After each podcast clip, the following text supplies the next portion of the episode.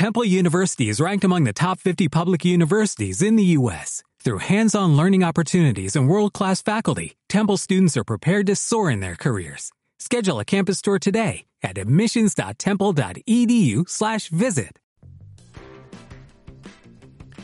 El noticiero For Morgan al día con el periodista Germán Carías. En el noticiero For Morgan al día, usted se enterará de noticias, deportes, sucesos, investigación, actualidad. Acompaña al periodista Germán Carías de lunes a viernes en sus dos ediciones a las 6 de la tarde y a las 10 de la noche. Así que no lo olvide. El noticiero For Morgan al Día es transmitido por la emisora Juan FM 93.1. El noticiero For Morgan al Día con el periodista Germán, Germán Carías, Carías. Hola, hola Formorgan. Lo saluda el periodista Germán Carías hoy miércoles 25 de enero del año 2023. Es miércoles, mitad de la semana, mitad de la jornada laboral. Y estos son los titulares del noticiero Fort Morgan al día. Ex alcalde Jack Darnell presentó una demanda contra la ciudad de Fort Morgan. El sheriff del condado de Morgan, Dave Martin, nombrado por la Asociación de Ganaderos de Colorado agente de la ley del año. Colorado se une a la demanda del Departamento de Justicia contra la publicidad en línea de Google. Proyecto de ley arroja luz sobre posible prohibición de armas de asalto en Colorado. El gobierno de Estados Unidos estima 60 mil millones de dólares en reclamos fraudulentos de desempleo durante la pandemia. Documentos clasificados fueron encontrados en casa de Mike Pence, dice su abogado. Conductor atropella a dos personas que esperaban en parada de autobús de Aurora y luego huye. El cuerpo sin vida de una mujer fue encontrado en una casa del condado de Douglas. Hay un hombre arrestado. y le vamos a poner el punto sobre las IES y vamos a hablar de eso, de que usted viene a un país que no es el suyo a vivir acá y que debería tomarlo como suyo. Y hay gente que se presta a hacer estas cosas como los fraudes estos contra el seguro de desempleo. Vamos a ponerle a esto el punto sobre las IES. Y en el clima, en la noche, una probabilidad del 20% de lluvias de nieve o agua-nieve antes de las 8 de la noche, nublado y se pondrá medio nublado gradualmente. La temperatura mínima alrededor de 11 grados Fahrenheit en Fort Morgan. Y mire bien, son, es un 20%, es decir, es poca la probabilidad. Y el noticiero Fort Morgan al día comienza ya. Ex alcalde Jack Darnell presentó una demanda contra la ciudad de Fort Morgan. Jack Darnell, que fue alcalde de Fort Morgan durante tres mandatos, presentó una queja de registros abiertos contra la entidad que alguna vez dirigió como funcionario electo. Los funcionarios de la ciudad de Fort Morgan se negaron a entregarle a Darnell una copia sin editar del informe de la investigadora Elizabeth Rita y los materiales recopilados y procesados en el verano de 2022 para examinar el comportamiento y la conducta de la alcaldesa Lindil y su presunta intromisión, que alegó el entonces administrador de la ciudad, Steve Glenn Meyer Además, que afirmó que ella había creado un ambiente de trabajo hostil. No estoy aquí para defender a la alcaldesa. Ella puede defenderse sola, dijo Darnell sobre la denuncia legal. Estoy aquí para mejorar la cultura en el ayuntamiento y nuestro gobierno. Darnell, representado por el asesor legal Christopher Lujan, presentó una denuncia en la que solicita a la ciudad de Fort Morgan que muestra motivos por los que no se le debe permitir inspeccionar una variedad de documentación recopilada durante el curso de la investigación, incluidos los nombres de todas las personas entrevistadas durante la investigación. La ciudad de Fort Morgan tiene hasta el 30 de enero para responder a la demanda presentada en el Tribunal de Distrito del Condado de Morgan. Si bien los abogados de la ciudad se negaron a hacer más comentarios, la abogada municipal Nina Williams y el secretario municipal John Brennan remitieron una respuesta legal de dos páginas al aviso de intención de presentar una demanda de Darnell, en lo que la ciudad afirma que no puede legalmente ni de otra manera cumplir con la solicitud de registros abiertos de Darnell. La base de la oposición de la ciudad de Fort Morgan a la publicación de los documentos que solicita Darnell parece estar relacionado con dos argumentos, que los materiales y archivos en cuestión eran producto de trabajo privilegiado y jurisprudencia. En el caso de, Darnell, una de las personas entrevistadas en condición de anonimato por Rita durante la investigación de las acciones de Dill calificó a Darnell como el alcalde más odiado de la historia de la ciudad, y Darnell señala que el informe de Rita lo identificó a él, pero no a la fuente del comentario. No estaba bajo investigación, dijo, soy un simple ciudadano. La ciudad de Fort Morgan también cita un párrafo en la página 4 del informe de Rita. Realicé esta investigación bajo la dirección de un abogado.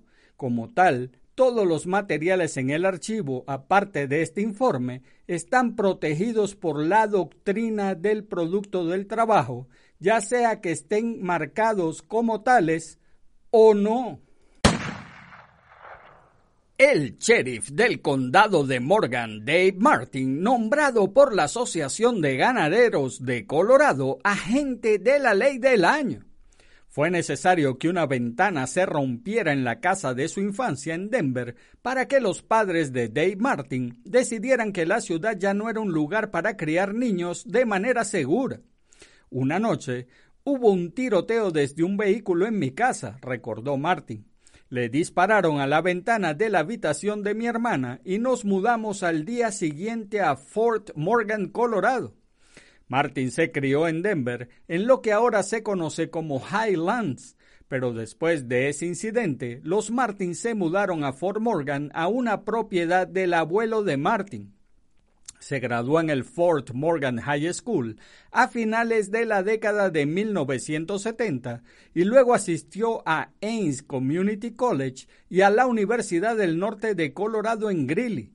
Después Martin volvió a Fort Morgan para trabajar en la oficina del alguacil, pero no tenía la intención de quedarse mucho tiempo.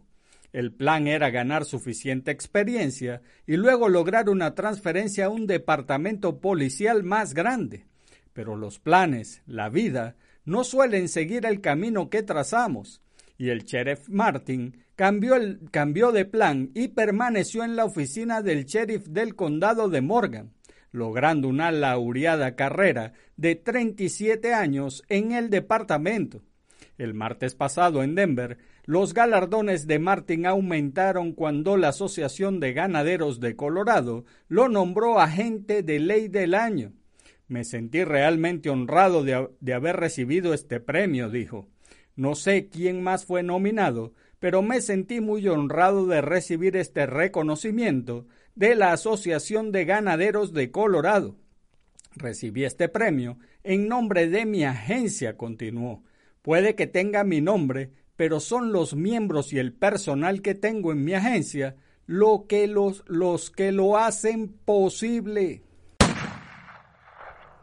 Colorado se une a la demanda del Departamento de Justicia contra la publicidad en línea de Google. El Departamento de Justicia y ocho estados, incluido Colorado, presentaron una demanda antimonopolio contra Google el martes buscando acabar con su supuesto monopolio en todo el ecosistema de la publicidad en línea como una carga perjudicial para los anunciantes, los consumidores e incluso el gobierno de Estados Unidos. El gobierno alega que el plan de Google para afirmar el dominio en los anuncios en línea ha sido neutralizar o eliminar a los rivales a través de adquisiciones y obligar a los anunciantes a usar sus productos al dificultar el uso de las ofertas de los competidores. Es parte de un nuevo impulso, aunque lento y vacilante, de Estados Unidos para controlar a los grandes. Empresas tecnológicas que han disfrutado de un crecimiento en gran medida desenfrenado en la última década y media. La demanda antimonopolio se presentó en un tribunal federal en Alexandria, Virginia. El fiscal general Merrick Garland dijo en una conferencia de prensa el martes que durante 15 años Google ha seguido un curso de conducta anticompetitiva que ha detenido el auge de las tecnologías rivales y manipulado la mecánica de las subastas de anuncios en línea para obligar a los anunciantes y editores a utilizar sus herramientas. Al hacerlo, agregó, Google se ha involucrado en una conducta excluyente que ha debilitado severamente, si no destruido, la competencia en la industria de la tecnología publicitaria. Proyecto de ley arroja luz sobre posible prohibición de armas de asalto en Colorado. Un proyecto de ley que prohibiría las armas de asalto en el estado pronto podría presentarse en la legislatura de Colorado. Se han filtrado dos versiones del proyecto de ley, lo que da una idea de cuál podría ser la mayor batalla de la sesión legislativa. Se obtuvo la versión más reciente del proyecto de ley, denominada Ley de Prevención de Tiroteos Masivos. El proyecto de ley haría tres cosas principales. Definir qué es un arma de asalto y qué componentes de armas de fuego califican como uno, prohibir la venta y fabricación de esas armas en el Estado y prohibir los activadores de disparo rápido. Los oficiales de policía, militares y oficiales o agentes del gobierno en sus capacidades oficiales estarían exentos de la ley. El proyecto de ley está copatrocinado por los representantes demócratas Andrew Boesnecker, Elizabeth Epps, Ayman Jody, Kathy Kipp, Emily Sirota y Mike Weisman, así como por los senadores Rhonda Fields y Julie González. Las armas de asalto en manos de civiles ponen en peligro las calles, tiendas, restaurantes, lugares de culto, locales de música, escuelas, cines y comunidades de Colorado en general. Con un arma de asalto, incluso un novato en armas de fuego puede perpetrar un incidente con víctimas masivas, reza el proyecto de ley. Y bueno, algo así es plausible, habría que aplaudir ese proyecto de ley y ojalá se convierta en ley de tratar de que las armas de asalto no lleguen a las manos equivocadas. Pero yo no digo nada más las armas de asalto, no debería llegar ningún arma, por lo que ha sucedido en los últimos años con estos tiroteos masivos. Es increíble que todavía no haya un desarme total. Eh, tan, fuertes son las, las empresas que fabrican las armas que, que no puede frenarse eso. Que lo tengan policías, militares, bueno, las personas que están entrenadas para utilizarlo, pero que no esté en manos de gente que no está entrenada para eso y menos que tengan acceso niños y jóvenes a esas armas. El gobierno de Estados Unidos estima 60 mil millones de dólares en reclamos fraudulentos de desempleo durante la pandemia. Se pagaron más de 878 mil millones de dólares en seguros de desempleo desde marzo de 2020 hasta septiembre. Pero de esa cantidad, hasta 60 mil millones de dólares involucraron reclamos fraudulentos, según la Oficina de Responsabilidad Gubernamental, GAO, por sus siglas en inglés. En un informe de la GAO, publicado esta semana, el gobierno dijo que se ha determinado formalmente que 4.300 millones de dólares de desempleo ampliado se regalarían a través de reclamos fraudulentos. Otros 45 mil millones de dólares en pagos tienen indicios de posible fraude. Los funcionarios federales dicen, sin embargo, que esta cifra no es indicativa del alcance del posible fraude. También hubo un estimado de 8.5 mil millones de dólares en reclamos fraudulentos del seguro de desempleo estatal regular en 2021, dijo la GAO. La GAO dijo que recomendó al Departamento de Trabajo que diseñe e implemente una estrategia antifraude para el seguro de desempleo basada en un perfil de riesgo de fraude consistente con las prácticas líderes según lo dispuesto en el marco de riesgo del fraude. También, durante el primer año de la pandemia, el gobierno federal ofreció 600 dólares por semana en beneficios de desempleo adicionales, además del seguro de desempleo estatal. Los beneficios también se extendieron a aquellos que tradicionalmente no recibían un seguro de desempleo, como los trabajadores subcontratados y los maestros suplentes. Y de esto vamos a hablar más en los puntos sobre las IES, pero hay que hablar de esto porque esto es triste, de que se, trate eh, de, robar al, al país donde uno vive, porque esto es un robo. Es un fraude, es un robo. Usted está robando dinero público que a lo mejor lo necesita otra persona que sí de verdad quedó desempleado. Y esto lo vamos a ahondar más en los puntos sobre las IES. Documentos clasificados fueron encontrados en casa de Mike Pence, dice su abogado. Documentos marcados como clasificados fueron descubiertos en la casa de Indiana del ex vicepresidente Mike Pence la semana pasada, según su abogado. Los registros adicionales parecen ser una pequeña cantidad de documentos marcados clasificados que sin darse cuenta fueron empaquetados y transportados a la casa personal del ex vicepresidente al final de la, de la última administración, dijo el abogado de Pence, Greg Jacob, a los archivos nacionales en una carta la semana pasada. Dijo que Pence desconocía la existencia de documentos confidenciales o clasificados en su residencia personal y que comprende la gran importancia de proteger la información confidencial y clasificada y está listo y dispuesto a cooperar plenamente con los archivos nacionales y cualquier investigación apropiada un portavoz del Departamento de Justicia, se negó a comentar el martes si un abogado de Pence no respondió de inmediato a un correo electrónico en busca de más detalles. Pence le dijo a Associated Press en agosto que no se llevó ninguna información clasificada cuando dejó el cargo. Cuando se le preguntó directamente si había retenido alguna información clasificada al dejar el cargo, Pence dijo, no, que yo sepa. Conductor atropella a dos personas que esperaban en parada de autobús en Aurora y luego huye. El Departamento de Policía de Aurora está buscando al conductor que atropelló a dos personas que esperaban en una parada de autobús el martes por la noche y luego se dio a la fuga. El accidente ocurrió alrededor de las 7 y 35 de la noche en una parada de autobús ubicada en East Colfax Avenue y North Moline Street. Las dos víctimas quedaron atrapadas entre el vehículo y el refugio de la parada de autobús, según Aurora Fire Rescue. Al lugar acudieron miembros del equipo técnico de rescate.